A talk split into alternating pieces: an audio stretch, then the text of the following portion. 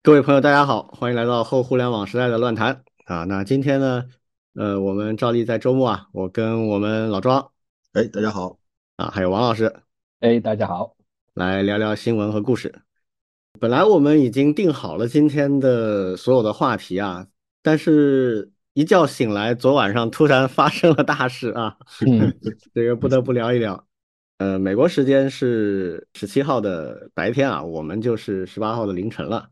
呃，OpenAI 的管理层发生了变动啊。根据现在看到的透露出来的信息呢，是董事会开会达成一致的决定，把目前的 CEO 啊，联合创始人这个奥特曼就清出局了。一般来讲，这种公司它 CEO 铁定也是董事会里的一员。那么董事会要开会把它清出去的话，其实不容易的。那这里面基本上就意味着其他的人都反对他。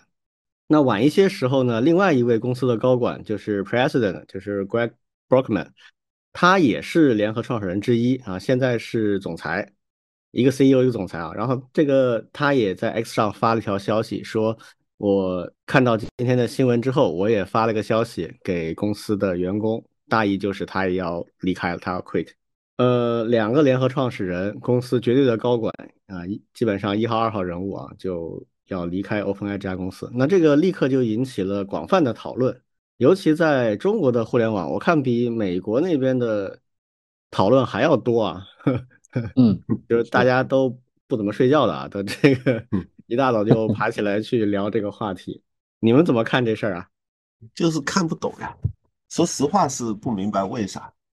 嗯，呃，或者说呃，里面的透露出的一些信息比较的令人震惊。就是说他不诚信，嗯，这个感觉上就是说，Sam 奥特曼可能是跟董事会撒谎了，伪造了业绩，或者说虚构了这个业绩，否则的话不至于到这种程度啊。嗯，这是一个无责任猜想啊。嗯，然后我看还有很多，甚至和当年乔布斯的一些例子去类比，还有甚至还有一些阴谋啊之类的啊。嗯，这个事儿我们也不知道背后的瓜，所以我们也说不出啥内幕来。但是呢，以我对公司运作和治理的理解啊，我觉得这种事情，我们重点看它实际发生了什么。先看事实层面，事实层面就是这是一个比较突然的事情，而且它是没有经过股东大会就由董事会来做出决定，把公司的创始人。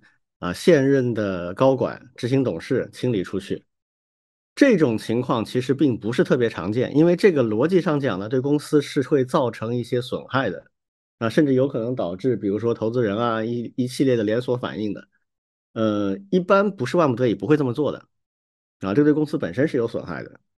我经历过的或者我了解的、理解的这个运作逻辑啊，发生这种事情基本上只有三种可能。大概是这么几个可能性啊。第一个呢是外部资本，他尝试要控制公司，或者强迫公司做大的转向。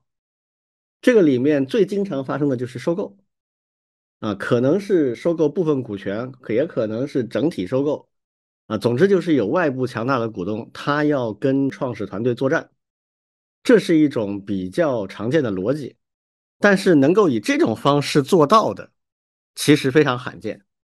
啊，因为一般来讲，创业公司的团队对董事会和对这个决策机制的控制都是比较严厉的，他不会说那么容易被外面清出去。要外面清出去的话，得动用很复杂的力量，包括比如巨量的资金啊，啊，还有这个怎么通过股东的董事的改选啊来安插自己人等等等，就很复杂的一个过程，很难用这种方式获取成功啊。所以这个可能性存在，但是我个人认为可能性不是特别大，而且微软好像。目前最大的外部股东是微软嘛？他似乎也不太用这种方式做事儿啊。以我了解的微软啊，这是第一种可能性，不能排除啊。但是我个人认为可能性不是特别大。第二种可能性呢，我看到也很多人在讨论的，就是董事会里的其他人跟管理团队的核心啊，就公司的重大方向有很大的分歧，就一般都是很重要很重要的战略方向的选择上有重大分歧。这个可能性呢，我觉得是有的，但是这个可能性啊，它一般来讲在公司内部一定会有另外一派，就是它一定是在公司内部就有两种路线之争，它不会是说公司内部齐心协力做一个方向，董事会就是让你走另外一个方向，然后把你踢出去。这种可能性有，但是也是非常非常难成功的，尤其是像 OpenAI 这种已经如日中天的公司，所以这个可能性也跟前面一样，就是我觉得它可能性存在，但是呢，以这种方式来解决的概率啊不是特别大，那就还剩最后一个，我认为概率最高的就是这个奥特曼有一些问题，呃，什么性质的问题呢？一般性的问题是不足以达到这个效果的，那很可能是什么呢？比如说。把公司的一些资产准备剥离出去，自己另外搞，就这种级别的一定会导致很严重的后果啊！到不到这种级别我不确定啊，但是如果有这种级别的话，那么用这种方式收场是非常合理的，而且有先例。或者什么呢？就是不务正业啊，就是这个在公司里面做的事情随便搞搞，然后自己在很热衷的做别的事情，甚至对股东利益来讲有侵害的事情啊，那么这种呢也往往会出一些问题。这一次呢，我觉得显然是不管是前面三种哪种原因啊，最后一定是董事会里有人拿到了一些证据，这些证据证明他不诚实，然后以此威胁他，你退出，不然我就告你啊，就极大概率是发生了这样的事情。所以根源我认为有三种原因，这三种原因都有可能，但是我个人认为呢，最后一种原因的可能性大一些。但不论是哪种原因，最后一定是找了一个跟这个原因不一定有关的一个事情。这个事情足以毁掉他，那么让他出局，那这个可能性是非常非常大的，否则不可能做到这一点啊！我又没有买你的股票，又没有怎么样，就直接让你出局，你就出局了，这个难以想象，所以一定是有非常非常大的把柄，这个把柄很可能就是对他来讲有很大的威胁的，否则他不会这样就，你看他的呃后面的表态也几乎没说啥啊，就说我很自豪什么什么的，但是我现在要离开了，就就没就什么都没说等于。如果是那种激烈争斗的话，他不可能这样的，他一定会反击的，他一定会说点撂点话下来。对，当然这个瓜刚开始，所以也不好说，说不定今天白天他又说啥了。这这反正我们接着再观察。但是从目前的信息来讲，我个人认为呢，就只有这几种可能性。然后呢，呃，以什么方式把它弄出去的，那基本上就只有这种可能。啊，大概是这么一个猜想啊，无责任猜想啊，大家可以自己去判断和求证。我们会继续观察啊，但是不论怎么样啊，我认为对 OpenAI 的业务的影响没有特别大啊。实际上，奥特曼现在在试图推的一些东西，我个人认为并不靠谱。也就是他在不在，其实对公司没有特别大影响。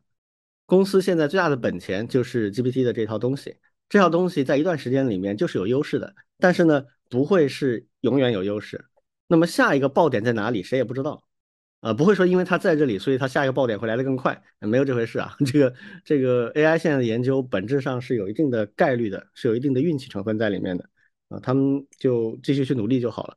呃，但是啊，如果说借这个机会，有一些大的公司想入局，想更直接的、更深度的操控这家公司的话，那反而可能对它是有致命影响的。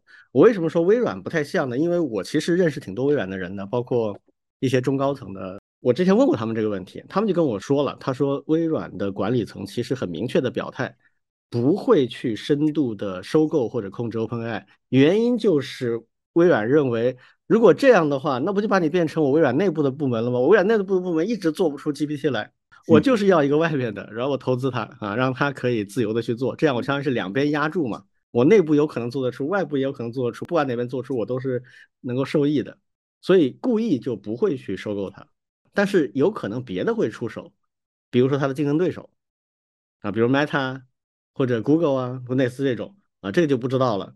如果发生这种事情的话呢，那可能 OpenAI 从此也就，那这个可能对公司就不好。嗯，我另外再补一个八卦。正好就两天前，我正在跟那个节目曾经来过的一位嘉宾叫李大伟老师，嗯，在跟他聊天。他说，他说他我就是大伟老师原话说，我现在见面就跟人打赌，就赌这三个奥特曼五年之内会被抓进去。我一听我就惊了，我说怎怎么回？怎么可能有这种逻辑？他说你想想看，最近美国这二十年、十几年、二十年吧。就是他但凡号称出来要改变世界的新公司，火箭般窜升的公司，后面都抓进去了。然后他就举了一些例子，其中有一个是比较著名的一个女的，就是号称做血液检测的，嗯，一滴血验 DNA。对，还有一个是搞区块链的，我忘了是一个什么交易所还是什么的，反正也是也是后来被抓进去了。FTX 那个。对对对。然后还有一个谁我忘了，反正这个是第四个。然后我今天早上我看到消息以后，我都惊了，我就我就赶紧跟那个谁。大伟老师联系我说：“老师，这个神预言啊，这个怎么会这么厉害的？”嗯，但说实话，也只能猜到这为止。就是其实我比较认同李军刚才说的，可能是这个山姆奥特曼本人有一些诚信上的问题，否则的话，呃，不太会搞到这么严重，或者说可能是有内部人爆料之类的，对吧？就就是对董事会举报了，说这个人他一直以来在搞什么什么东西，董事会举报，然后。董事会忍无可忍，我猜可能是这种说法会比较接近事实一些。对，因为正常的流程和逻辑，董事会是没有办法把创始人 CEO 干掉的。这个逻辑快的速度，对对对，他一定是达成了妥协，就是我拿出一个你不得不同意的理由，啊，你就老老实退出吧。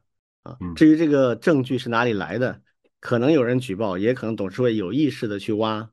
啊，甚至有可能做局，都有可能，这个很复杂。嗯，但总之最后他拿到了，而且就真的逼他退出了，这个肯定是非常重的东西啊。嗯，好，这个纯八卦我们就说到这儿吧。啊，这个 反正也没有特别多的硬料啊，这个我们就回头再观察。第二个新闻我们要说一下，苹果已经在积极的准备他们下一个版本的 iOS。这个下一个版本不是指 iOS 十八啊，根据各方面的消息，确定应该是明年上半年发布的 iOS 十七的某个版本，它会有一个重要的变化。这个变化影响会很深远啊，就是将允许用户做 side loading 啊，这是一个术语啊。什么叫 side loading 呢？就是绕开 App Store 来安装 App。我们知道苹果的系统。我们经常说 iOS 是一个封闭系统。什么叫封闭系统？其实最核心的特征就是这个，它禁止 App Store 以外的任何的安装渠道。这个话其实不严谨啊，它其实允许一些其他的安装渠道，比如企业应用啊，你信任某个企业的证书，就可以直接从企业的一个分发服务器去下载一个 App 的安装包，然后去安装。这种叫企业应用。有人用这个方式来发布一些自己的 App，但是其实非常麻烦。然后它其实不具备大规模分发的可能性，它有很多很多的限制。那这一次呢，它将要支持这个 side loading 呢，就是几乎没有限制，它允许在自己的网站上直接下载一个包，然后就可以安装，绕开 App Store 去安装。但是这个事儿呢，据说啊，在最开始的时期是仅限于欧盟的范围之内。为什么呢？因为这件事情不是 Apple 自己想做的，是被迫的。啊，欧盟通过了相关的法律，就是如果 iOS 不支持这个 side loading 的话，将被裁定为是垄断行为，那会被罚款，会被禁用，啊，就非常非常的严厉。那苹果不得已经过了好多轮的谈判之后啊，仍然没有办法，所以他现在被迫要执行这个策略了。之前有各种猜测啊，有人讲说可能 iOS 十七就会支持，结果没有啊，现在已经发出来也没有。然后十七点一也也发出来也没有，呃，就尽量再往后推啊。但是根据消息人士的说法，应该最迟是在明年上半年，也就是发布 iOS 十八之前，十七的某个版本它就要支持了。那至于说这个版本它是会做一个欧盟的特供版本呢，还是采取什么方式，我们现在还不得而知啊。这个事儿你们怎么看？苹果的股价会跌吗？现现在还没看到啊，但我觉得多少会跌一点吧。对啊，因为它最大的卖点不就是安全性嘛？不管打不打引号的安全性啊，嗯，就是就比如说我们家里面老人都很很希望他们最好不要被人诱导乱装那些什么什么莫名其妙不明来历的 app。对，那这个东西就现在防不住了。对，这个事儿啊。怎么说呢？真是天使与恶魔集于一身啊！嗯 嗯嗯，苹果的这个严厉的限制，它从终端用户来讲，尤其是那些手机玩的不是特别溜的这些老人啊，或者是用手机用的不多的，刚开始用的，他可能会比较容易中招啊。这个事儿在安卓上已经有一些先例啊，就是安卓的上面的乱象明显比 iOS 更多，各种奇葩的骗子骗术。但是反过来说呢？这个策略也对两类人非常的不友好。一类呢是数码玩家，他们喜欢折腾各种各样的事情，喜欢自己装一些东西。另一类呢，就是我以前跟大家讲过相关的例子啊，就是现在一般的手机应用的开发商，不论是像阿里、淘宝、京东这样的大的平台，还是一些小的 app，比如像我们听友经常用的小宇宙这种。他们的开发周期啊，一般都是二到四周，就是每两周到四周会发一个新的版本。那么发这个版本的时候，它周期就是两周到四周。但是如果你运气不好的话，你版本发上去，可能是苹果审就要审两周，啊，一般不会啊，一般大概几个小时、半天它就审完了。但是如果你运气不好，不知道碰到什么事情，它突然就会一周、两周都没动静，然后突然就以很奇怪的方式就告诉你，你这个不能过。啊，然后还有其他一些很奇葩的，比如大家觉得苹果税很过分，啊，收百分之三十，百分之三十的概念对很多的企业来讲那是要命的概念，因为很多企业它的利润就百分之几，然后你收入里直接扒掉百分之三十，它可能就从盈利变成亏损了，这是一个非常可怕的一个税的比例。我们之前跟霍炬还是谁聊过这个话题啊？我个人的观点，我认为合理的苹果税是百分之十左右。甚至要更低一点，但百分之二三十这个太过分了，所以各种原因啊，对企业来讲也非常的不友好。还有另外的一个比较敏感的问题，比如像我们国内，我们会要求所有的 App 都必须要备案才能够发布。以前只要抓着苹果 App Store 就能把 iOS 上面的东西全都管住，一旦这个 Side Loading 放开了，那么呃，相当于有百分之三四十的原来啊就不在这个风险范围之内的，现在就变成跟安卓一样的有风险，所以这个会引起很复杂的效应啊。呃，那我们国家会不会跟进？那这个是我比较感兴趣的，现在还没看到任何声音啊，我不知道后续会怎么发展。欧盟这个上了之后，我们会跟进要求他提供一样的能力吗？会不会有一个，比如说是类似于带有这个国家性质的一个 App Store，但不是第三个，就是说不是 Side Loading，而是说就两个，一个是你审，一个是我审。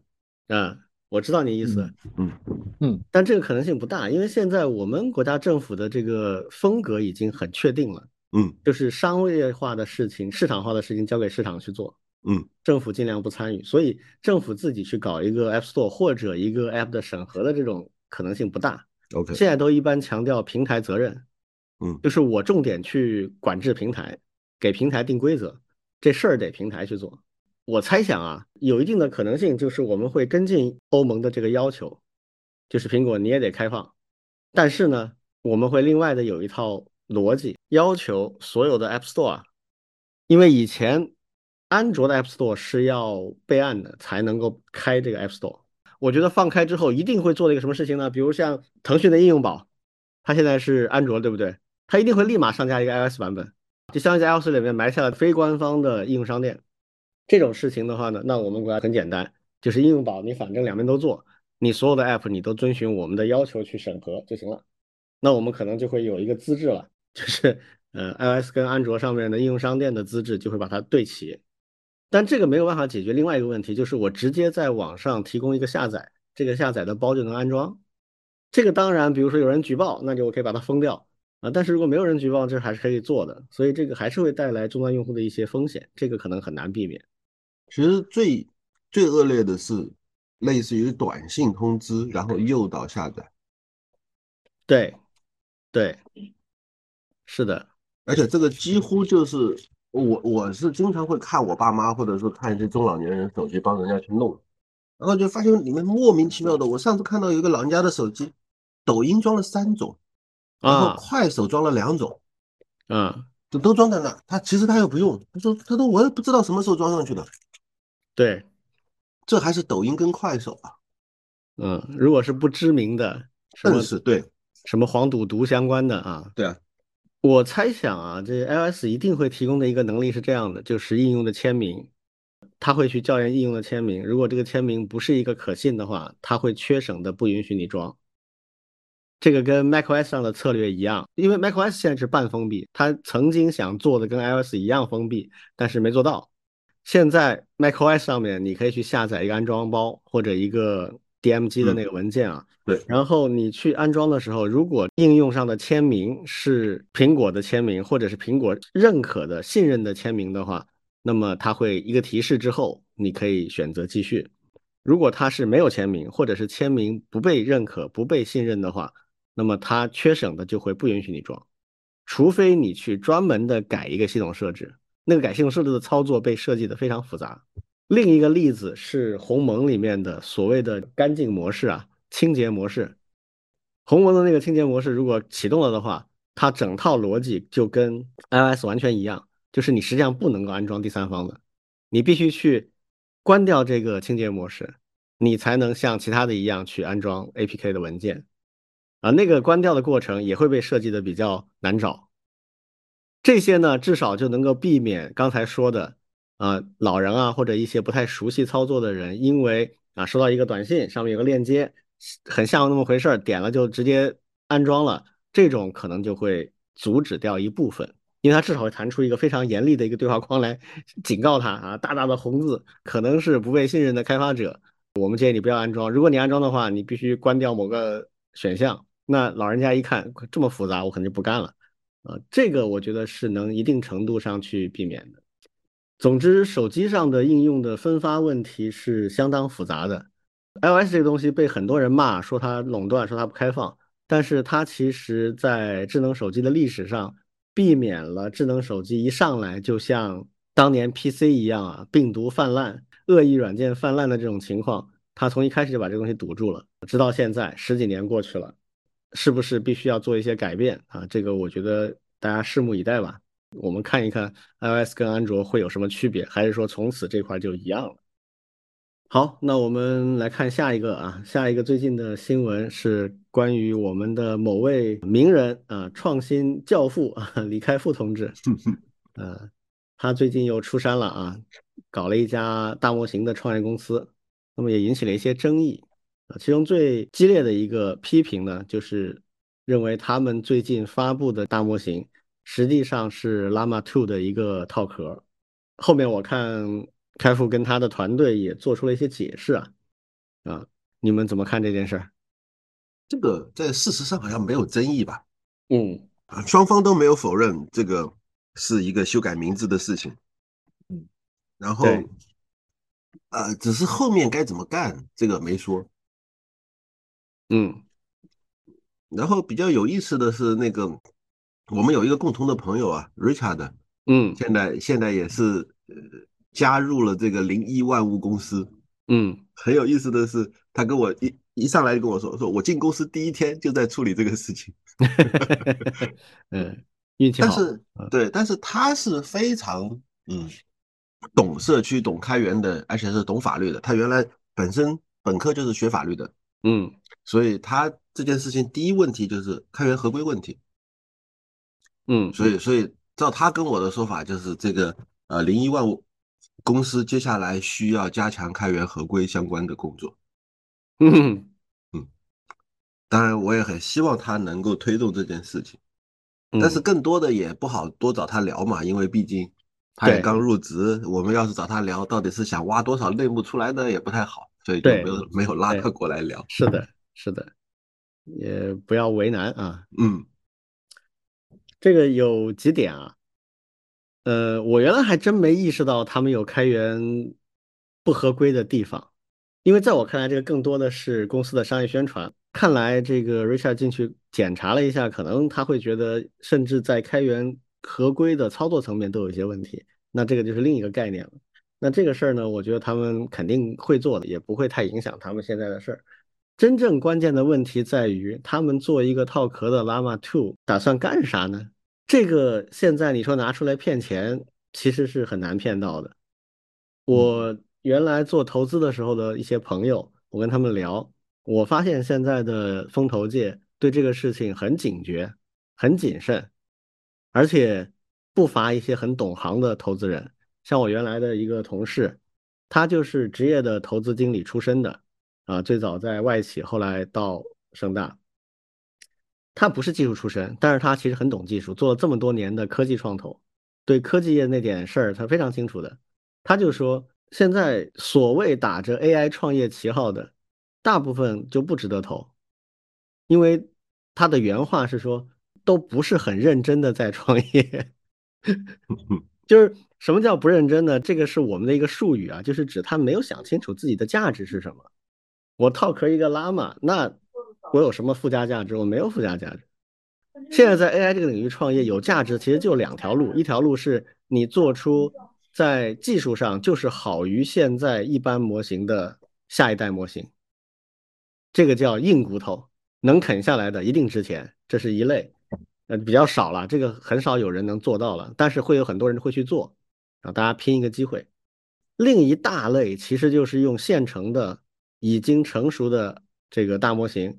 去做领域的应用，找应用场景，然后通过独特的领域数据和应用场景来训练出一个定制的领域模型，这个会非常有前景，因为可用的领域非常多嘛。这个我跟王老师我们也在想这方面的东西，也在做一些尝试，所以这个都是有附加价值的。但是你就套了个壳，然后说我做了一个新的。大模型出来，这大模型又不是真的技术上有突破的话，这到底想干嘛呢？很奇怪啊。然后我前两天还在跟王老师讲，我说李开复同志啊，他是很鲜明的一个特色，就是他非常非常在乎、非常喜欢那种叫什么宣传工作，嗯，媒体属性，对他有很强的媒体属性。他虽然现在算一个投资人啊，呃，可说不定也算创业者。但是他是一个以媒体打头阵的投资人和创业者，包括他之前成立创意工厂的时候，当时招募了不少投资经理，这些投资经理都是媒体人出身，我们当时都惊了，我们说这些人能做投资吗？啊，果然他们最后几乎唯一成功的一个投资案例就是知乎，一个非常非常强媒体属性的团队和非常非常强媒体属性的项目，包括现在他招的人。不管他招这人是来干嘛的，他都会很喜欢这个人带有媒体属性，比如像 Richard，就是属于自带媒体属性、社区属性的这样的人。嗯，就他很多的人都是这样的，这是他的一个风格，所以他就是宣传打头阵。那么你一上来就宣传你的这个大模型如何牛逼，没问题。但是你如果现在这个状态的话，这个宣传是不是有时候反而是反效果？因为大家一看，哎，这个东西没啥。然后你宣传的主要亮点居然是这个模型本身吗？那这不就崩了吗？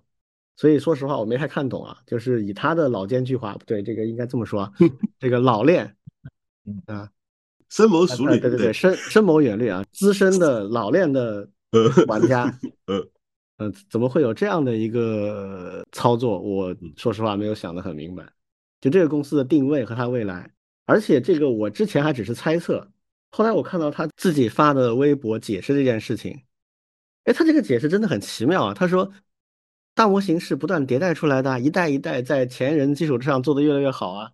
然后写了一个大模型发展的链条，就真的好意思把他的这个大模型放在 GPT 后面啊，就说我是 GPT 的下一代的这个产物啊。那这个让人非常的错愕。嗯，对，而且我现在还发现一个比较常用的套路啊。对，因为现在都宣称自己发大模型的特别多，是怎么样个套路呢？对，那就是找一些开源的大模型，就类似这样的。对，然后呢，在上面去做一些套壳也好，加工也好。接下来呢，就找一个评测榜单，然后宣称在某一个方面，然后全国甚至是全世界第一。对，因为我们上上一次。也讲了一个榜单的一个情况的，对不对？对，那这一次也是，而且呢，你会发现大家宣称第一的一些榜单都还不一样，甚至榜单里面也开始在卷了，大家在开始看你的榜单谁的榜单更加更加科学，或者是是什么样的。然后以此来作为自己的背书，然后呢去对外去发声。对，现在学术界、高校那个还有呃工业界，其实都是很多这样的一个玩法。嗯，对，我们好早以前聊过这个大模型的 benchmark 啊，当时还我们还做了一个挺学术的问题，就是认为 benchmark 很重要，它本身就是一个技术难题，它是要去仔细研究到底怎么评估 LM 是比较合理的。然后要做很多工作去不断的尝试测试，现在看起来要被商业利用了哈，应运而生一堆的 benchmark 和排行，新创的企业都可以去收买一个排行为自己服务。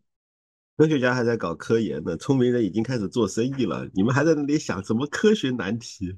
对啊，我们根据客户的要求定制。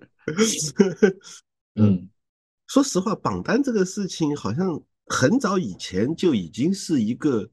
生意了，榜单很早就是生意，是，而且很多公司，至少当年我们曾经在盛大的时候，老板是下过 KPI 的，嗯，就是你今年要去把什么什么榜单拿下，对啊，对，这就是给给我们某个运营人员下的 KPI，对，然后然后他就那个运营人员很牛啊，非常牛，就说对，没事没事，都都朋友，都朋友，都熟，嗯。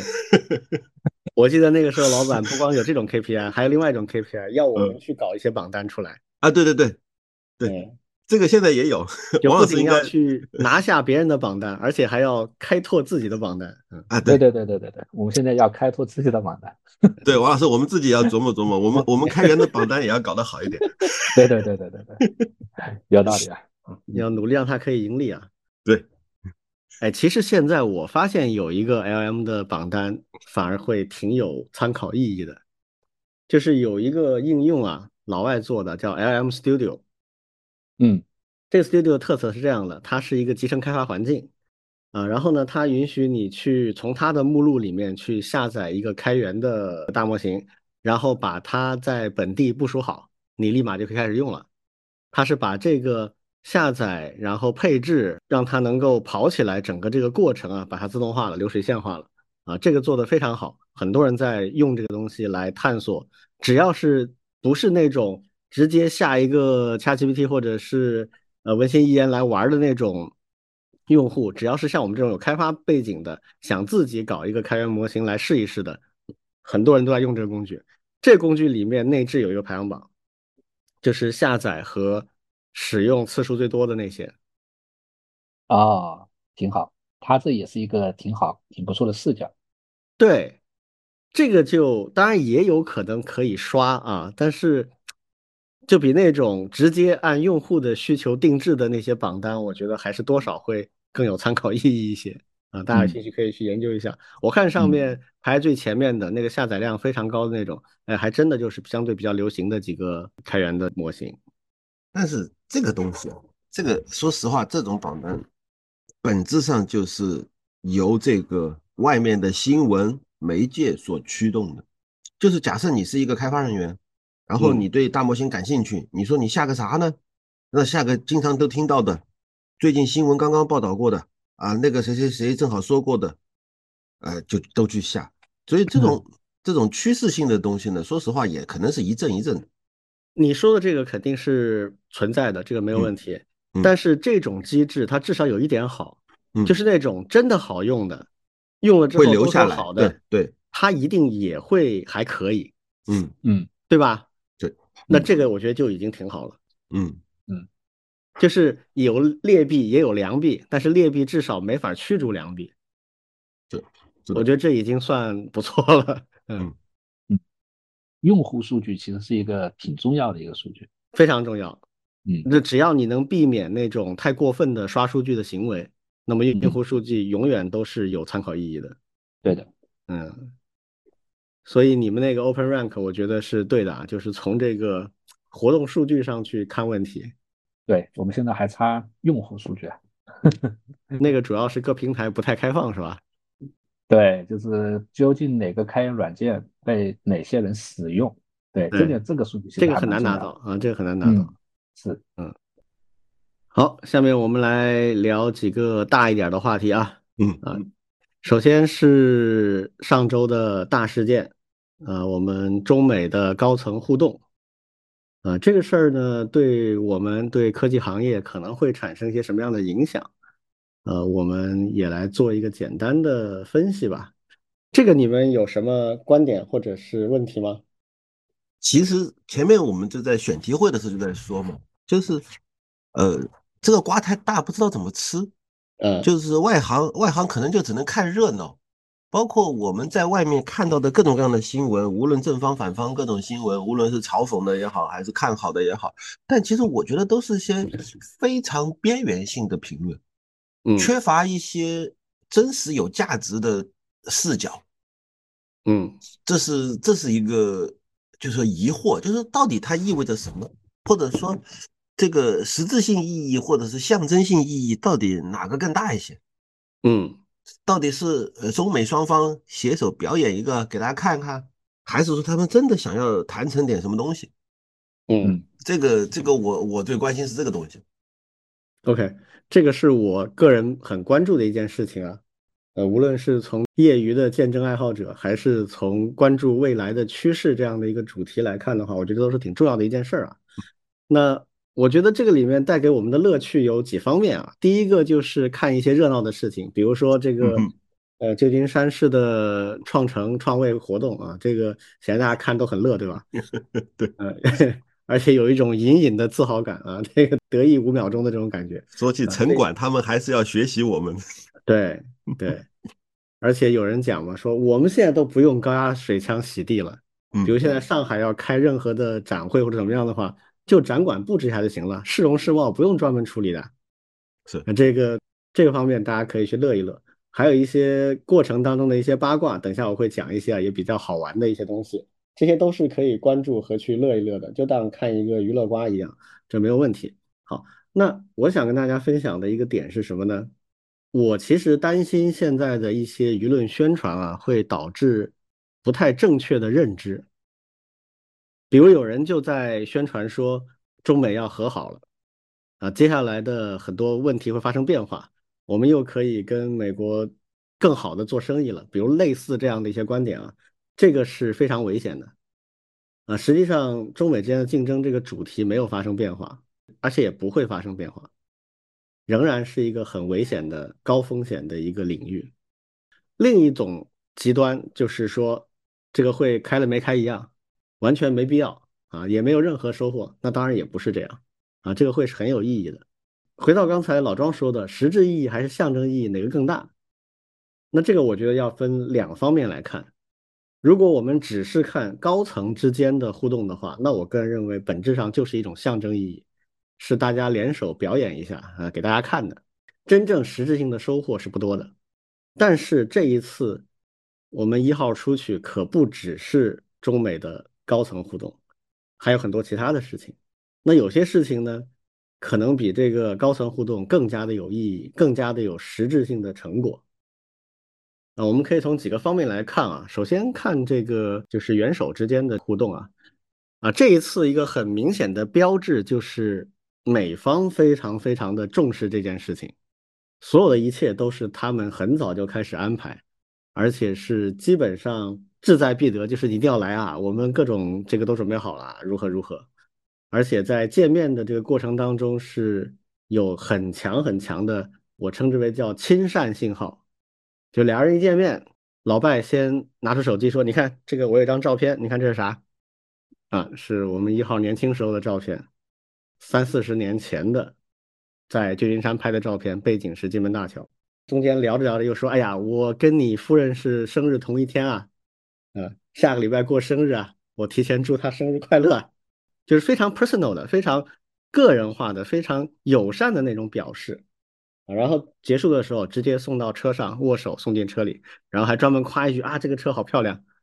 就是老美的政客啊，那都是表演系专业毕业的，那都非常非常的专业的，还专门开车门进去看啊，是这样子的，跟我的专车差不多啊，我也有一辆卡迪拉克，跟你这个差不多啊。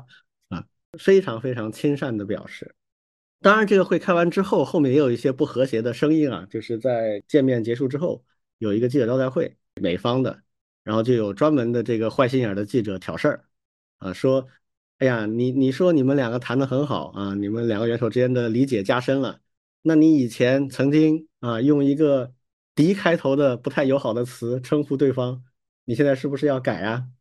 就拿这个问题来问拜登，那这个实际上是一个非常坏心眼的问题，就是故意挑事儿的。那老拜这年纪了，他也反应不过来嘛，所以他也没有很好的去应对。他说的这个话，其实有人说啊，他表面一套背里一套，这个刚说完好话，背后就去骂人，其实不是这样啊。他当时的回应这个问题，这个问题是个坏问题，但他的回应呢，其实我的感觉是在尝试找补。他的原话是这样的，他说：“Look, he is in a sense。”这是非常非常美国口语化的表述。他的意思是说，你看，你问这个问题。我当年是说过这个话，但是我说的意思是什么呢？后面做了一个解释，什么解释呢？就是他的一大意就是说，你看他一个人管着一个这么大的共产主义国家，他们的体制跟我们不一样，选他出来的方式跟我们不一样，所以我说这个词是这个意思。他实际上是在尝试找补一些东西，当然我们不会赞同了。我们已经有人在问这个外交部发言人，发言人给了一个非常严厉的回复，但是这个呢，我觉得不太会破坏这个我们这边做事的调子。但是这个问题表征了一个什么特点呢？就是美国政府这边的变数，它是完全不可预测的。就是后续会怎么发展，我们没法预测。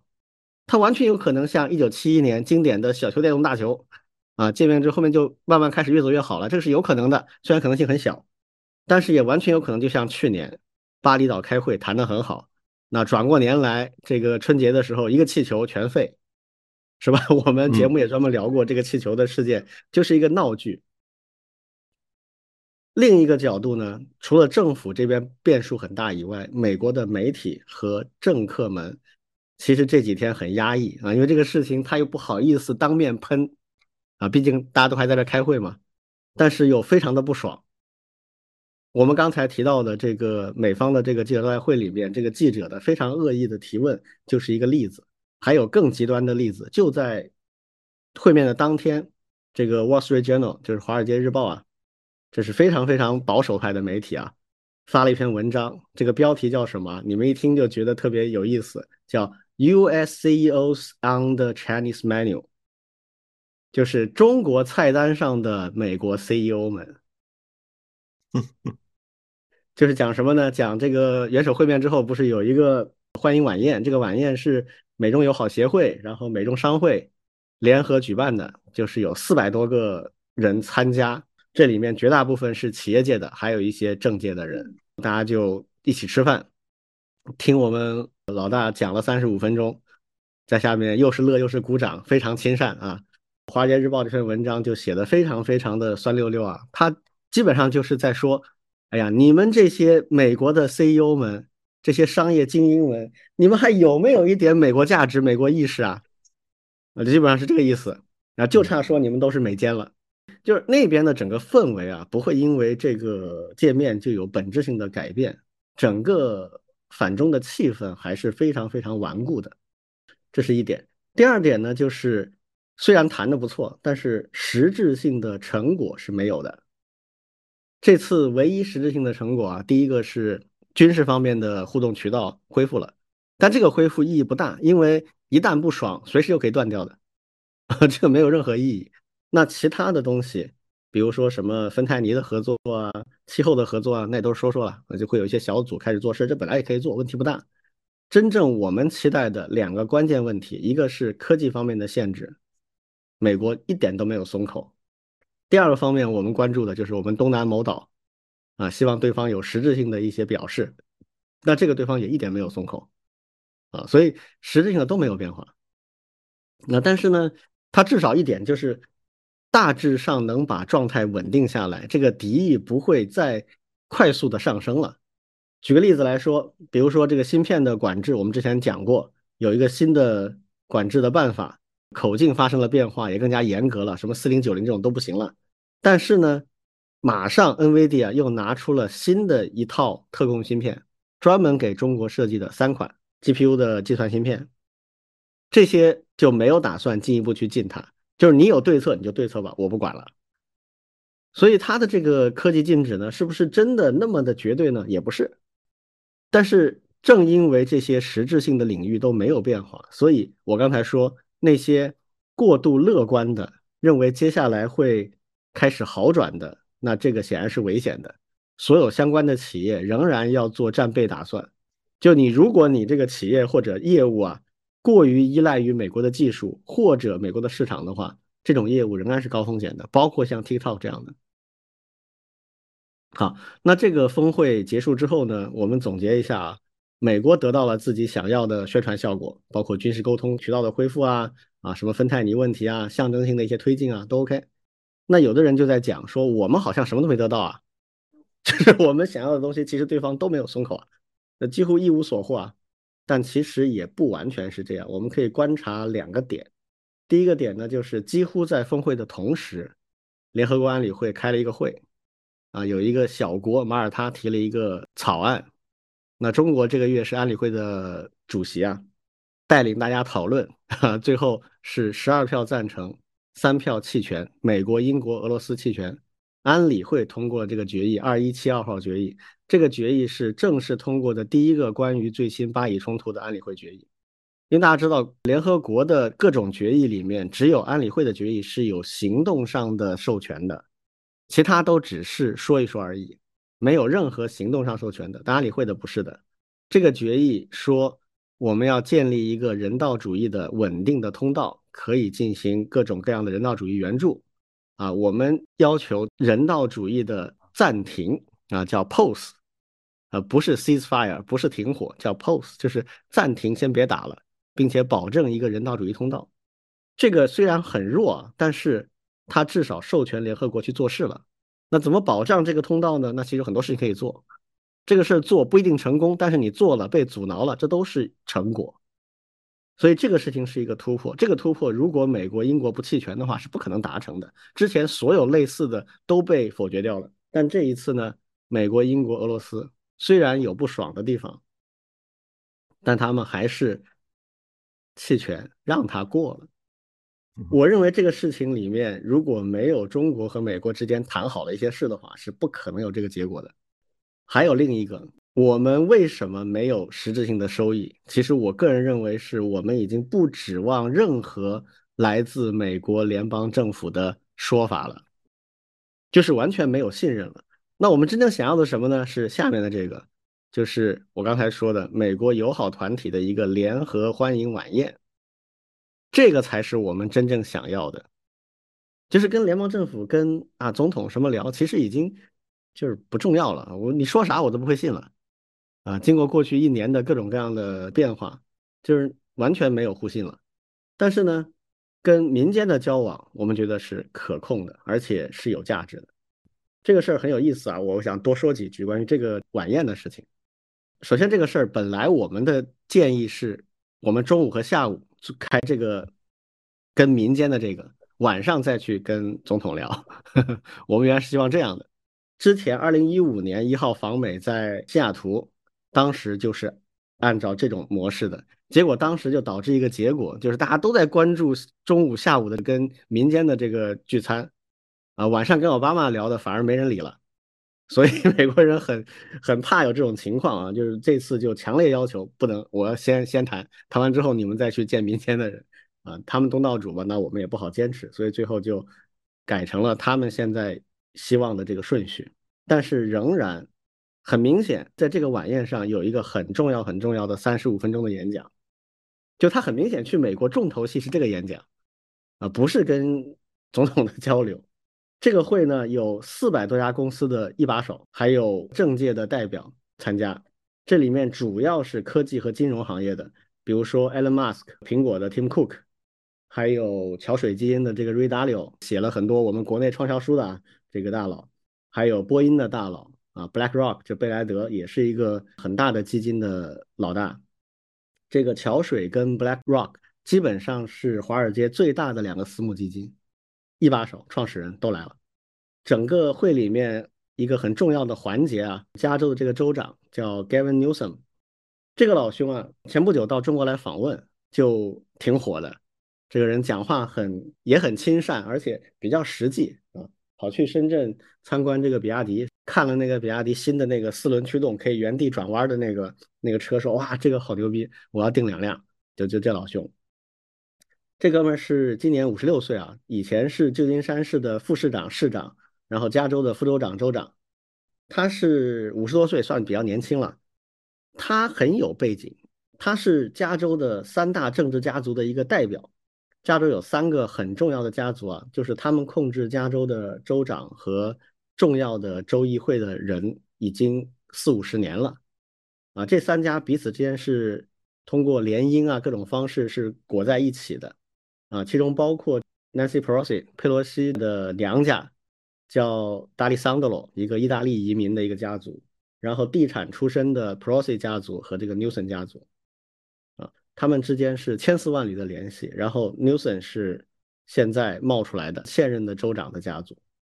这个哥们儿呢，就他是民主党内的民调的第二名，也就是说，如果明年大选拜登身体原因各种方面如果不能参加的话，那么肯定就是他去了。所以他是很大很多人看好的一个政治新星啊。他在这个晚宴开始前干了件什么事儿呢？呃，送了我们一号一件。旧金山的金州勇士队的队服啊，一个八号的队服，上面写了大大的一个 XI，可以 啊，这个，然后就说，哎呀，这个我们认为这代表了我们加州和旧金山的力量和我们的精神啊啊，这非常跟您非常配啊，就送给你。然后我们一号也很有意思，说，哎，那我这个金州勇士，我穿上之后，我也能跟他们一样勇吗？然后他马上接了一句，Yeah，you're the MVP。啊，这个亲善的程度已经爆表了啊！那么这个事儿为什么我很看重它呢？就是实际上我认为未来啊一段时间我们的策略已经很明确了，就是联邦政府我们已经放弃了，就是不相信你能干啥，你说的话我也不能信，因为你总是跟说的倒着做的，啊，反着来的。那么民间呢反而不太一样，所以我们现在在找一些常量。可以持续的友好的盟友和机会。老大的这篇演讲里面多次的提到说，中美关系的未来是由人民创造的。讲中美关系二十个字啊，四句话叫希望在人民，基础在民间，未来在青年，活力在地方。这二十个字里面根本没提到联邦政府，没提到总统、国务卿什么，还有国会都没有。这些 我们已经不想理了，你知道吗？就完全是以这个来。定位我们接下来的工作，这个事儿啊，美国人已经看明白了。我昨天就看到有人在发表了一个文章啊，在写或者叫一种哀嚎。他说：“哎呀，完蛋啦！这个东方某大国现在已经不理我们的政治上的代理人了。他知道我们实际掌权的是谁啊？他直接就找他们聊去了。就是，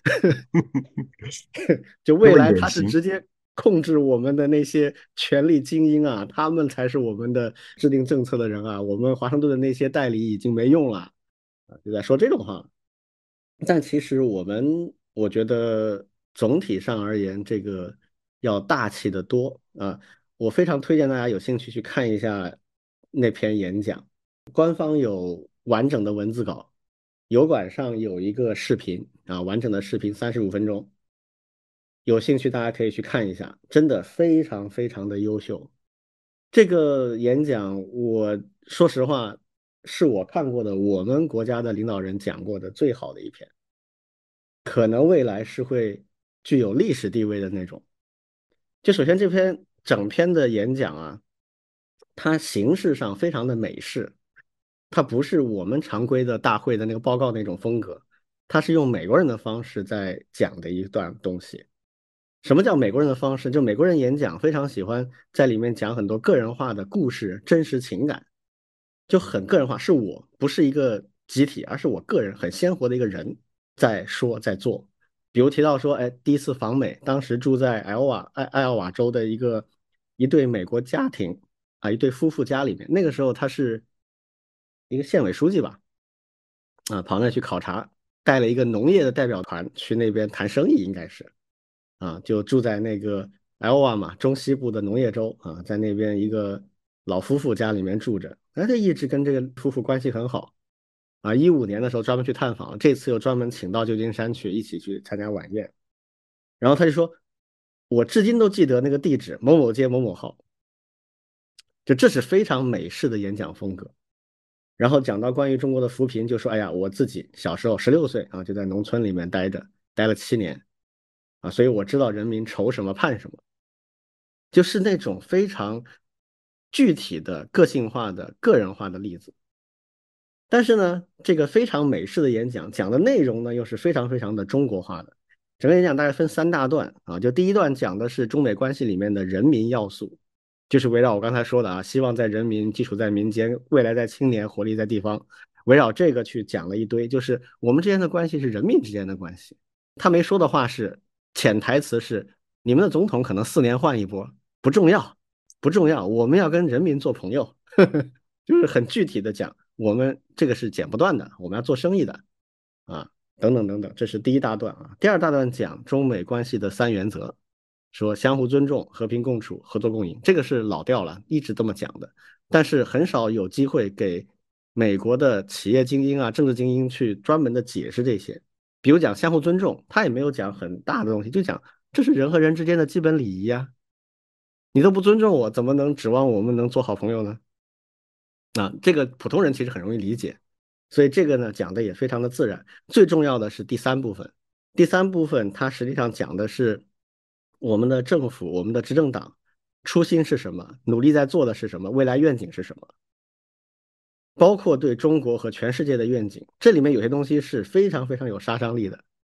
比如他讲说，我们很乐见一个啊自信、富强、繁荣的美国。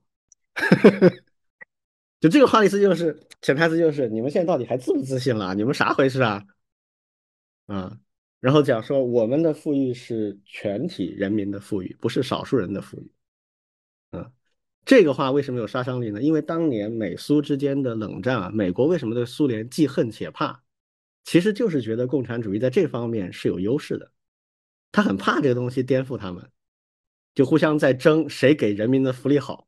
我忘了是哪个总统去莫斯科访问，跟赫鲁晓夫。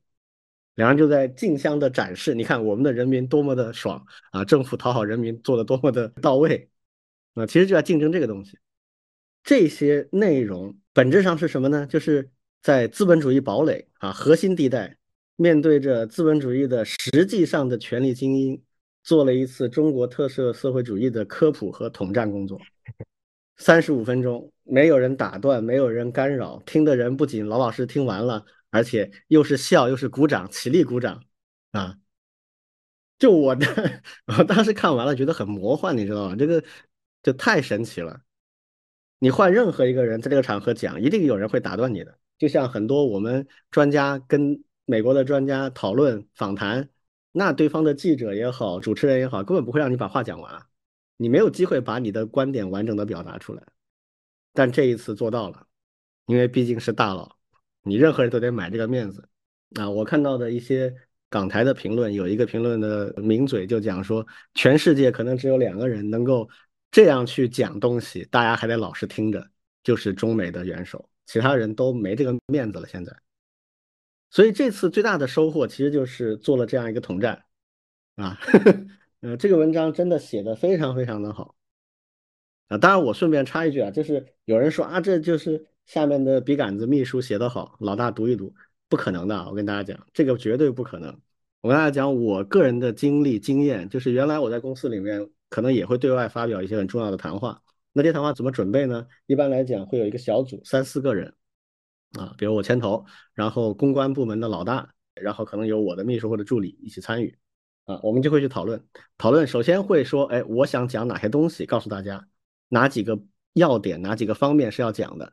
啊，然后有一些案例和一些重要的 announcement，一些重要的宣布宣告要放进去。好，这些定了之后，他们就去准备写一份初稿出来。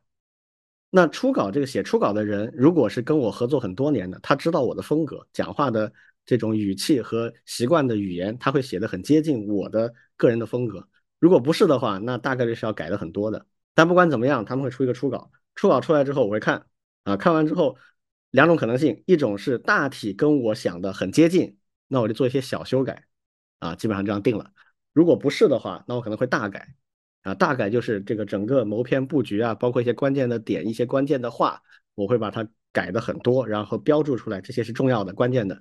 好，再给他们，他们再去润色一遍，把里面可能从公关角度认为不适合说的啊，有一些表述可能换成一些更和缓的说法啊，他们会提出一个他们的意见，然后我们来回好几轮，最后定下来。不管怎么样，最后定下来的一定是，比如说我去讲的话，那就是我的语言的版本。最后我一定会逐字逐句的看和改的。他们这个级别，我相信差不了多少啊。就是这种级别领导人，他不会去讲别人的话的，他一定要讲自己的话。有人可以提供各种说法啊，博采众家之长，这个没问题，但一定不是就是简单的念稿啊。有兴趣大家一定要去读一下，这个是历史性的文章，非常非常好。简单的概括一下，就是第一，绝对没有说立刻就会和缓，没有，它只是止跌啊，不会更坏的很厉害啊。这个所有的实质层面没有大的变化啊，但是呢，这个风向是很明确的。它会引起一系列的连锁反应，这就是元首那边的一个价值，就是它的风向和象征意义会很显著，在短期之内会有一系列连锁反应，比如说马上就有呃日本啊、欧盟啊都有一对领导人要过来找我们了，就是这就是风向啊。但是另一个我认为更重要的就是，我们接下去很长一段时间一定会贯彻这种人民为先、民间为先的农村包围城市的打法。而且这个打法被证明一定是有效的，嗯，你们怎么看？呃，就听课听完了，觉得很有意思。其实其实就是听课，而且就是准备回头去真的去找来看一下那个三十五分钟演讲稿，去去学习一下。对，应该会应该会很有收获。嗯，好，那我们继续下一个问题啊，来聊一下最近阿里云的这个史诗级的故障，之前。出了一个故障，好像是上上周吧。阿里云旗下的那个语雀断了大概有大半天的时间啊。嗯，就是今天白天出故障，一直到第二天的凌晨才修复。一般来讲，隔天才能搞定的就算很大的问题了。啊，一般在一两个小时之内能够解决掉，这个算正常。上次那个算弄了很长时间，当时发出来的一个文章就是说是系统运维的团队。运维上出了问题，跟阿里云也有关系。那这一次呢是十一月十二号啊，就是上周的应该是周日吧？啊，这个开始发生的问题，而且这次问题很严重，在哪里呢？几乎影响了阿里的全线业务，持续了大概不到两个小时啊修复，所以在时间上响应算是比较快的，但这个问题仍然给大家很多的疑虑，就是。阿里到底怎么回事儿？啊，最近这几年好像出问题最多的是阿里了。啊，这个事儿你们有什么消息或者是判断吗？对我，我先说一下。对，因为我有朋友也是在阿里内部。对，然后呢，他们也是第一时间就反馈，其实是一个身份认证的一个模块出了些问题。对，就是因为现在的互联网产品呀，它除了有正常的功能以外，它其实还会有一些安全功能，比如说防止外部的一些攻击。对，那除了正常的像 ID 密码登录以外，它还会有一个白名单。对，就是不在这个白名单内的，对，它就至少就至少不会去看你的 ID，就直接把你拒绝掉。对，这是很多的一些平台都会有。这次呢，好像就是类似白名单上面有一些问题，嗯，对，造成一些哎。故障，对，当然具体是什么具体的故障，可能有些细节。对，那这个故障出现以后，对，因为它涉及到用户访问阿里云上的资源，所以说呢，它的整个呃受影响的面积其实还是挺大的。对，当然它的那个好的地方是还是比较快的。对，据说好像就一个不到一个小时就定位了故障发生的点。对，然后就开始修复。杭州是最新恢恢复的，对，然后陆陆续续，对，两个多小时以后就，嗯，做好。对，那这个呢，其实，嗯，有几个观察。对，一个呢，就是确实刚才李老师所提到的，对，就是最近这阿里重构以后，对，还是陆陆续续的发生了不少的一些这些这些问题，而且呢，还是有挺大的一些影响的。对，第二个观察呢，其实也是媒体呢在做一些宣传的时候，对，当然也是吃瓜不嫌事大嘛，对，有的还甚至是添油加醋了一些。因为因为我我们自己其实像庄老师、李老师也知道，对我们自己其实也在运营学校内部的那个教学平台。对，其实嗯，在平台运维的过程当中，对，特别是我我们自己啊，其实还是也碰到了挺多的一些技术上的一些一些一些困难和挑战。对，特别是像出了问题以后，怎么样去定位事故的一些原因？对，这个呢，其实还是有既有一些经验，也需要一些技术手段的。对，那我我感觉啊，其实像阿里的这种这种大的云提供商，对它的背后的整个架构其实都是非常复杂的。对，如果再加上一些人事上的一些变动，对，包括一些离职啊一些东西，很多东西我觉得是不是就是一个挺难管理的一个一个大型系统呢？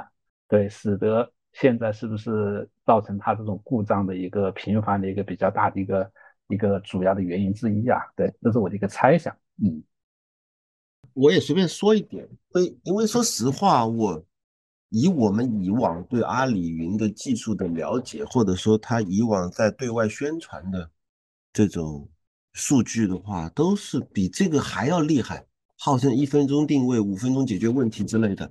具体的时间我我不了解，但是他对外曾经吹过的牛是这样的，嗯，而且他们对外所描述的自己的这种快速定位、监控啊、快速解决问题、快速隔离诸如此类的，都 感觉上是这种意外都不该发生，发生了也应该很快解决，更不要说出现循环依赖。我我看到的是网上最严厉的批评是说你这个系统是有循环依赖。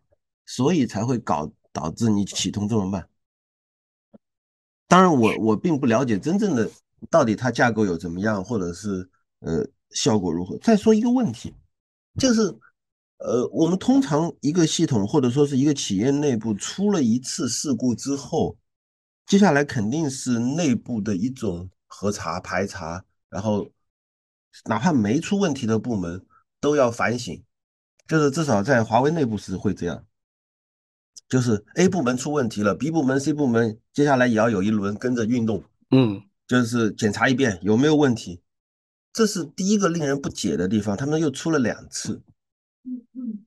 第二个令人不解的地方是，这个事情发生在双十一之后。对，双十一肯定是全员戒备、超超安全系数的去保障的。难道他们双十一一结束之后，就整个就松懈下来了吗？是的，我觉得做生意不应该是这种做法呀。按理说不会，对，所以有这两个原因，就更让我不能理解。不是说，哎呀，这个呃出现问题都难免，不是我不能理解，我无法理解阿里在双十一之后会出这么大的事故，这是不可想象的。所以唯一可以解释的就不是技术问题，一定是团队人管理管理出了问题。而且这样的问题可能还不是单点故障，不是说啊某一个小团队的三五个人或者三五十个人的团队出了问题，是大范围的问题。对，大范围的，甚至人心浮动，就是企业氛围上有点问题，可能对人心浮动了，或者说是想法出现变化了，或者说是怎么样？否则，否则以阿里的这种技术精英的那一个密度。要处理这种问题，要或者说要避免这种问题，我觉得那才是那才是阿里才应该完全能够做到的事情，而不是像现在这样搞得手忙脚乱。嗯，这个有一个侧面的消息啊，可以印证刚才老庄说的这个。就刚刚正好阿里的这个财报啊，开了这个财报的会议啊，上面就有一个新的很重要的一个宣布啊。就是本来不是想把阿里云剥离单独上市吗？这个进程现在就终止了。好吧，啊，就是不再寻求将它整体剥离上市。嗯，那讲的理由当然是非常的宏大的，就讲因为这个云和智能化呀，人工智能的方向是一脉相承的啊，会成为阿里集团的核心的竞争优势啊，所以不剥离了。这个话其实是扯淡啊。因为这种判断，战略型的判断，你以前难道不是这么想的吗？对呀，啊，你难道今天才意识到这个云、大数据和人工智能是一体化的吗？啊，这个 A B C 的逻辑不原来就是阿里提的吗？啊，所以这个不会是它真实的原因啊。我觉得可能是阿里云的玻璃当中真的出现了一些问题，不知道是什么具体是什么问题，但这个玻璃一定是产生了对团队的一些负面影响，这个可能性挺大的。啊，这个故障从技术上来讲其实并不复杂，从现在透露出来的信息啊，它就是健全 API 的健全这一块出现问题，因为我们知道现在所有的云服务啊，它的功能都会包装成在线的 API。然后供各个其他的应用去调用，这些 API 的调用的来源是极其广泛的，从内部管理到外部的客户，到各种各样其他的应用系统，包括淘宝这样的巨型的应用系统，它都会调云的这部分的 API 来做一些事情。那这些 API 调用的时候，当然要判断你是哪来的，那你到底有没有权限执行这个 API 啊？这个健全的部分呢是非常重要的，而且它往往是。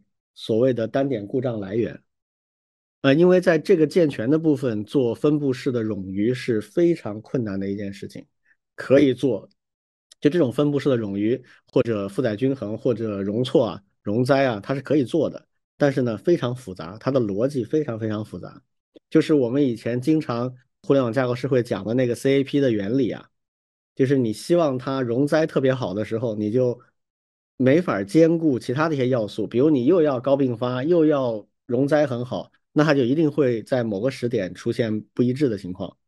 而健全这件事情呢，对并发和数据一致性要求非常非常高，那它就一定会导致它的分布式、它的这种容灾的能力会相对弱一些。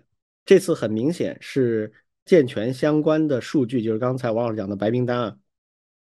这个数据的存储可能出现了一些物理或者是不可恢复的错误。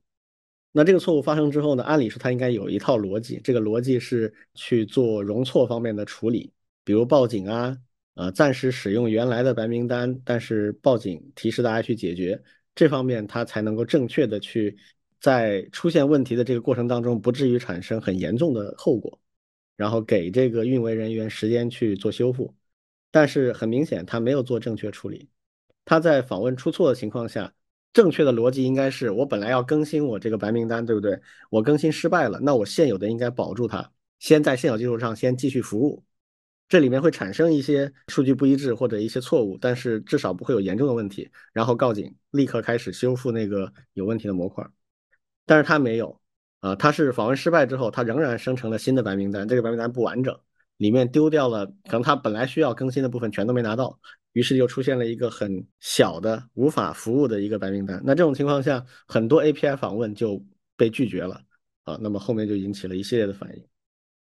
这个呢，一方面当然说明互联网架构这个 CAP 的这个原则啊，三要素不可兼顾这样的一个原则，仍然是制约我们的要素啊，就是做这方面的架构非常困难。但是呢，并不是困难到无法实现。它是有更好的策略的，那么这个策略本身的实现上出现了问题啊。那出现问题之后的话呢，第一没有在各种测试和呃验证环节发现它；第二呢，在出现故障之后的处理呢，总共花时大概一小时四十分钟啊。这个对于一般的小企业来讲，已经是难以望其项背的优秀了。但是对于阿里来讲，就像刚才老庄说的，只能算一个。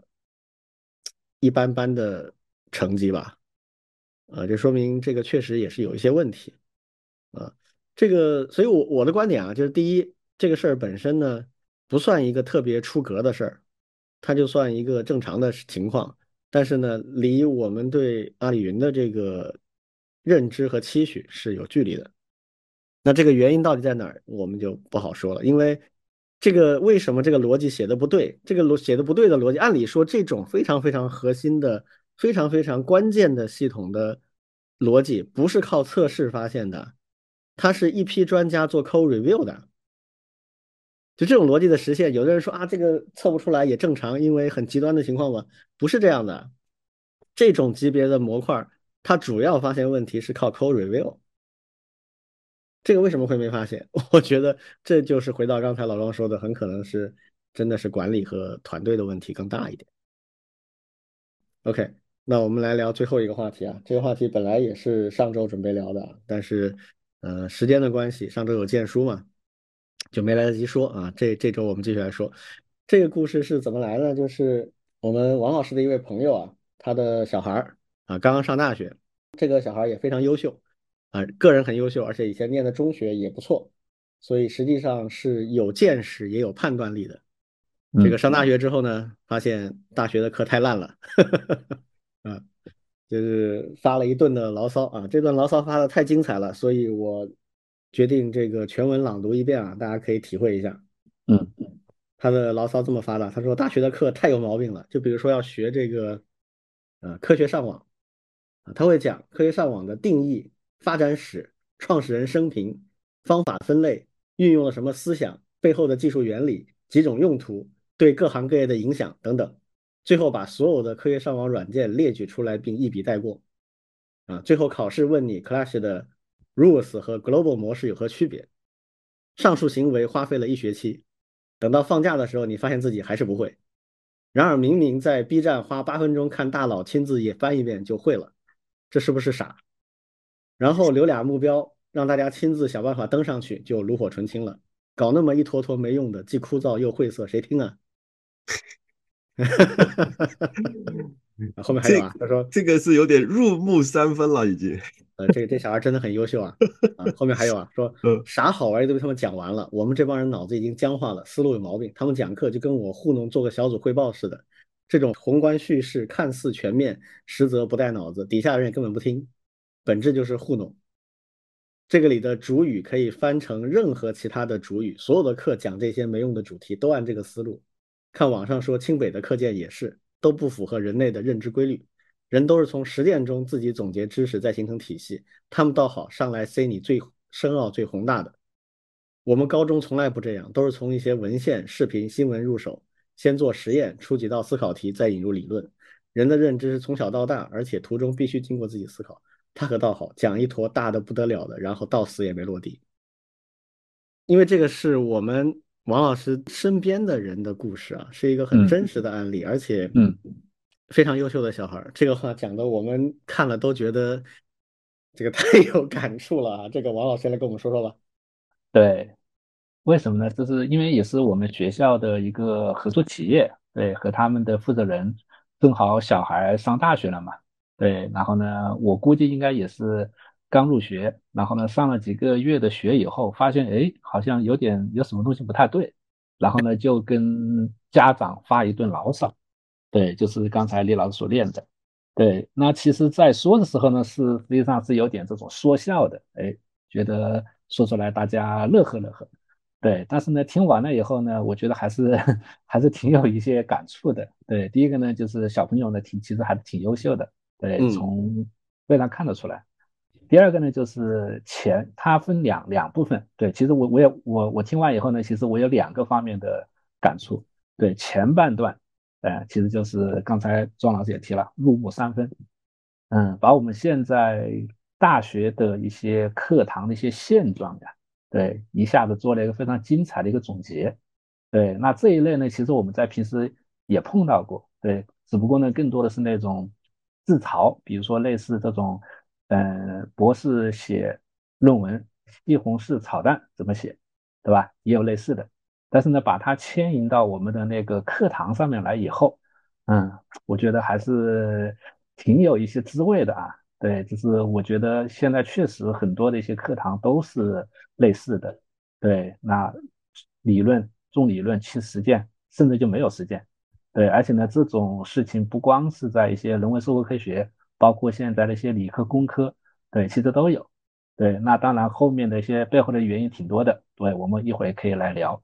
第二个呢，其实是它的最后一段，我觉得也是挺有启示的。对，就是应该是小朋友在中学阶段，应该还是上的是一个非常不错的一个中学。嗯，对，就是他们的基础教育，对，包括看文献、视频、新闻，对吧？然后做实验。然后呢，有题目，再去导入一些理论，哎，这个明显和我们，特别是在国内接受教育的还挺不一样的，对吧？对我我当时其实也也问了一下，对，应应应应该确实也是一个，就是当时的学校的校长其实也是希望能够从这方面去改善教育，而不是传统的一些模式。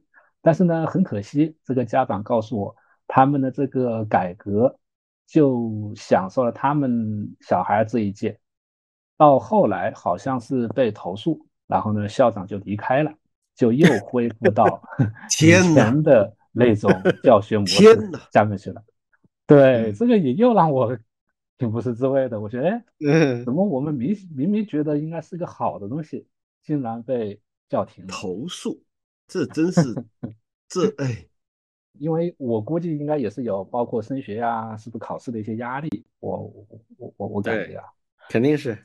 哎呀，但是他他这个话，所以说我就我当时就在我们的那个。呃，群里面说出来，我说，哎，这个看看有没有兴趣，应该聊一聊。我觉得确实是还可以那个的，嗯。我要整理一下思路，就这个这个情绪一是比较激荡，这什么鬼？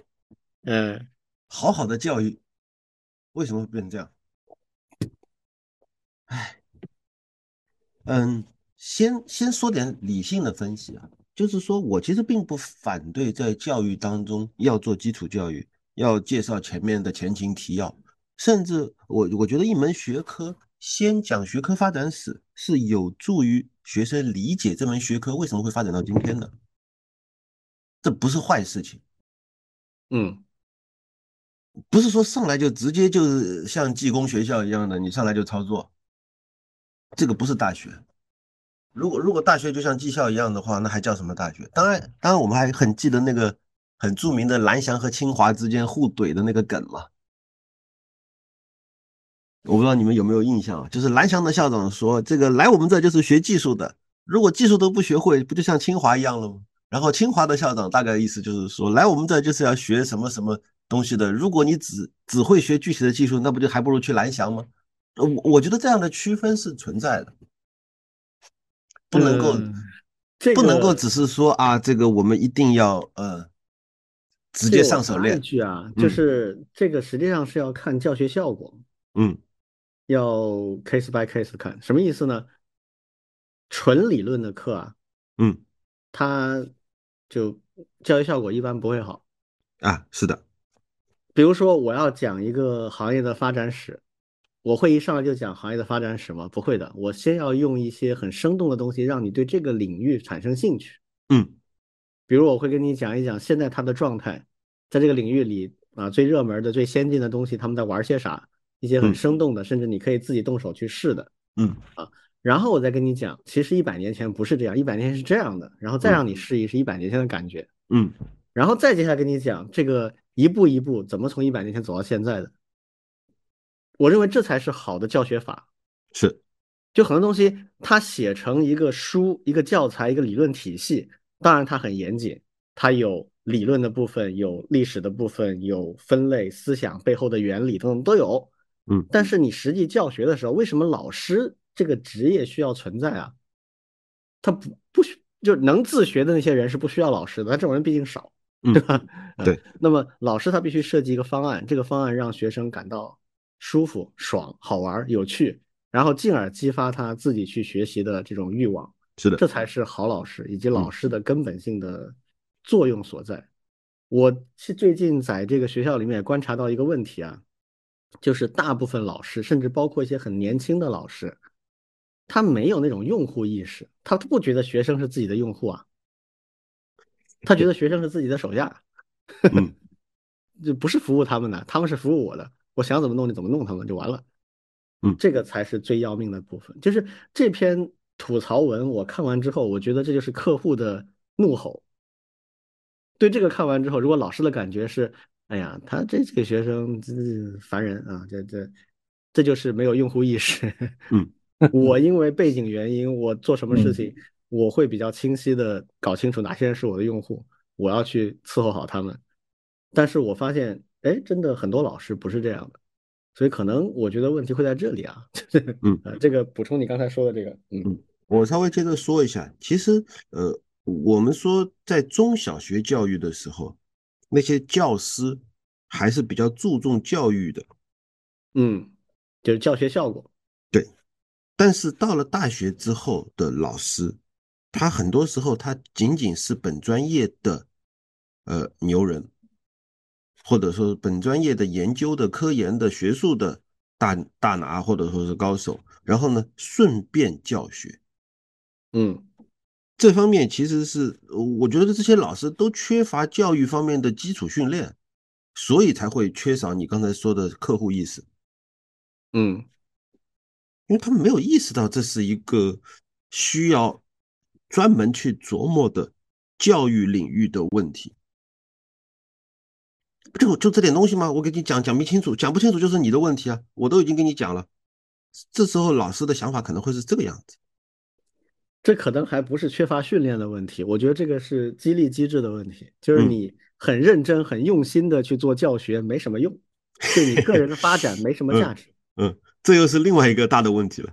呃，这个可能是根因。嗯，中小学他没这个问题，中小学那就是你教的好升学嘛，对吧？对。虽然这个高考指挥棒有的时候大家觉得太僵硬、太怎么怎么样，但好歹他把目标很明确了。就是你要教好学生啊，你不是你自己去考试啊，是吧？大学不一样，大学我的价值体现在我自己做科研。是的，呃，我觉得这才是真的要命的地方。大家就敷衍嘛，那敷衍的，我甚至听说啊，很高级别的九八五的学校，上课的时候照着课本念啊。诶，有有有照着 PPT 念的。啊，一样啊，PPT 就是从课本里摘出来的。对对对，就然后上课就播 PPT 和念啊，甚至啊，嗯，有人就是 TTS 啊，Text to Speech 啊，嘿嘿，嗯，自己都不念的，这么厉害了吗？已经啊，高科技啊！你以为啊？嗯，高级吧？嗯，这也是智能教育啊。嗯嗯，好吧，这这其实我我我倒觉得，它缺少一个大家能看得清楚的解法。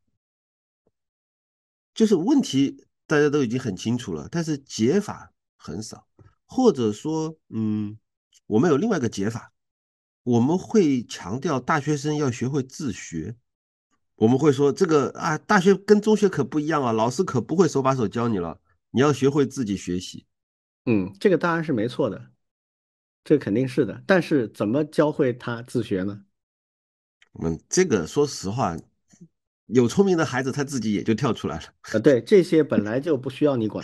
对，这不是老师的要操心的事情。老师要操心的事情是那些想学但是不得法的人，你怎么引他上道？嗯，为什么很多 B 站的 UP 主能做到这一点，而专业的老师做不到？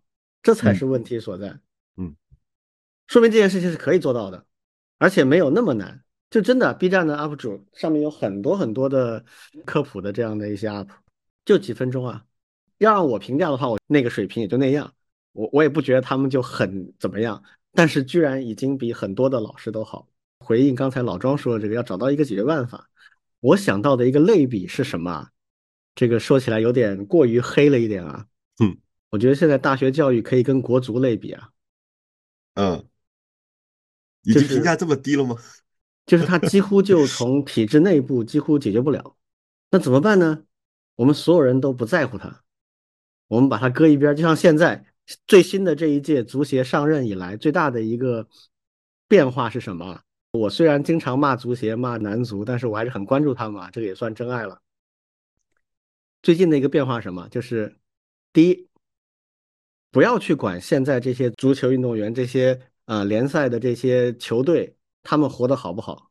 他们活得不好就被淘汰吧，无所谓的。我们该怎么做怎么做。比如说，我们提高联赛的水平、严格度，防止作弊，防止各种各样的阴暗面的事情发生啊。同时，我们引进世界上优秀的运动员。如果因为他们的到来使得很多国内的球员失业，那就失业吧，他淘汰无所谓的啊。然后呢，不要去补贴他们，不要给他们太多的钱，他要靠自己的本事去赚这个钱。啊，这次国足就前两天嘛，出国去泰国打这个预选赛，住三星级宾馆啊，控制费用没有任何官员陪同，也没有什么送行，这些都没有，也不设奖励啊。泰国那边是奖五十万美金啊，如果赢了中国的话，我们这边没有奖金，而且整个预选赛都不能有奖金，你们去踢吧，这是你们的工作任务，做的好与不好，好你们就有一些回报，不好那没人理你，你继续打吧，就这样了。我们不再重视这件事，嗯，反而我们重视什么呢？什么村超，老百姓踢得很乐呵，我们多报道报道，挺好的。足球这个运动挺好的，有兴趣大家都去玩吧。我觉得这是一个模式上、认知上的转变，很重要。我一直认为就该这么干。好，那类比到我们高等教育怎么办呢？我们这些力所能及的人，就努力做优秀的课程，然后让更多的人访问到，以很方便、很低廉的价格就能访问到。B 站上有好东西，我们也宣传推广它，就是鼓励大学生另谋出路。放弃大学课堂，不指望在这里学到很好的东西了。啊，你偶尔碰到一个好老师，你多听听他的课，多跟他学习，没问题。没有好老师，你就不理他，自己该怎么学，你感兴趣的课程你去学吧。啊，我现在就这个态度，我觉得只有这样才能往前推进。嗯，而且我碰到的学生，我都会鼓励他们说：“哎，现在学习的方法很多样性，不要只守着这个学校里面学校的课，你能应付及格、毕业拿到证就行了。”你要想清楚，你以后准备在哪工作，在哪里才能得到相应的经验和好的技能，呃，就行了。挺好，挺好，我很赞同，我很赞同，嗯，挺有启发。嗯，呃，是不是有点过于黑了啊？没有，没有，没有，我其实也是这么想的。我我前面还在跟那个王老师在说呢，我们那个什么开源教育联盟，其实本质上对吧，就是另搞一套。对的，对的，就是一个。就是那是行业来颠覆学校嘛，这就只能这样了。